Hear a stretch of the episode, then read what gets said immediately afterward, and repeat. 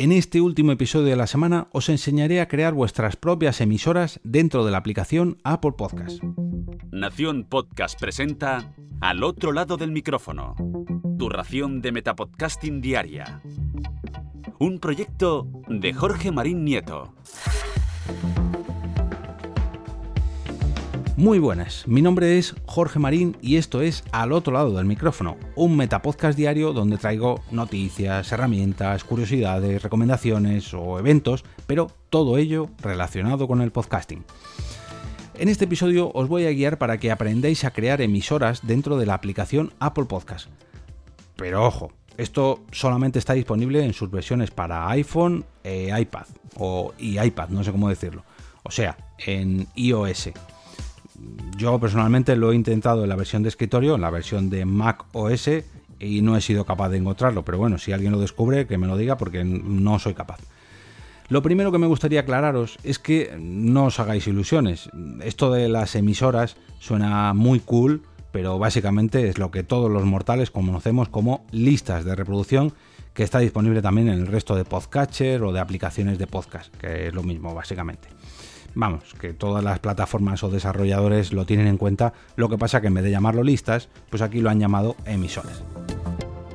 Para crear una de estas emisoras solamente debemos ir a nuestra biblioteca dentro de Apple Podcast y pulsar en el menú de opciones. A continuación, pulsar en Nueva emisora y lo primero que nos va a pedir es que le pongamos un nuevo nombre o un nombre a dicha emisora.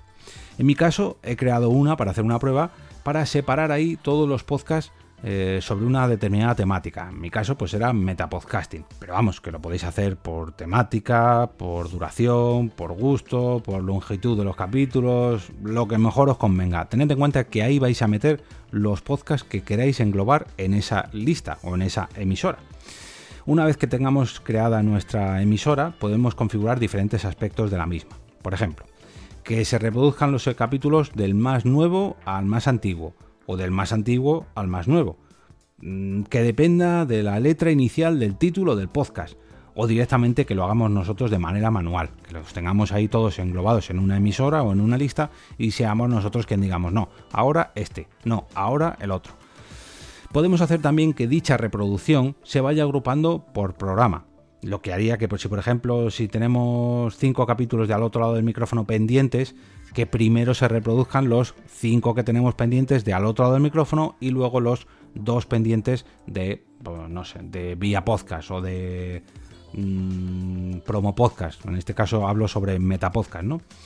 Pues eh, primero, hasta que no acabe de reproducirse los episodios pendientes de uno de estos programas, no pasaría al siguiente.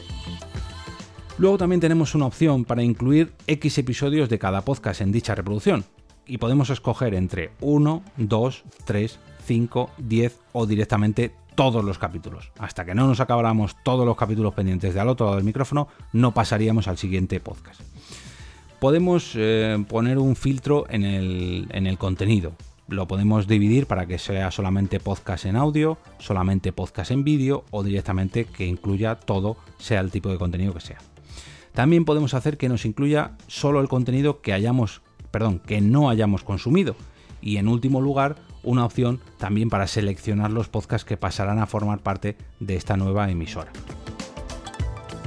Como vemos, tenemos ahí eh, distintas opciones, pero bueno, tampoco es que sean muchas. Yo creo que no va a cambiar radicalmente la manera que tenemos de escuchar podcasts en esta plataforma o al menos los, los, oyentes que escuchan podcast en Apple Podcast y quieran crearse una emisora, bueno, pues ahí tienen una manera más de, de configurar su reproducción, pero bueno, que no es nada revolucionario. Esto no quita que, conozcamos que esas opciones están ahí. Pues, siempre es bueno conocer cómo trabajan las diferentes plataformas o las diferentes herramientas y seguro que hay algún oyente de, de, esta plataforma de Apple Podcast que lo desconocía. Así que bueno, espero haberle servido y que sepáis al menos todos que podemos crear estas listas emisoras dentro de, de Apple Podcast yo creo sinceramente que, esta aplicación o que esta plataforma es de las que menos opciones nos brinda. En los otros podcatchers que yo he probado tienes muchas más opciones. Y aquí, tal y como ocurre en la gran mayoría de cosas de su plataforma, pues está todo mucho más cerrado, todo mucho más... Mm, vallado para que no nos podamos salir de las directrices que nos, que nos plantea en este caso Apple o Apple. Como cada viernes, desearos un gran fin de semana lleno de podcasts que estén incluidos en una de estas emisoras de Apple Podcast o no, a mí me da igual, pero sobre todo lo que sí me gustaría es que os gustasen tanto como para recomendarlos el próximo lunes con motivo del lunes podcastero. Por favor, no olvidéis entrar en el canal de Telegram a través de t.me barra al otro lado del micrófono para votar vuestro capítulo favorito de esta semana en la encuesta que pongo cada sábado por la mañana. Y ahora me despido y como cada día regreso a ese sitio donde estáis vosotros ahora mismo, al otro lado del micrófono.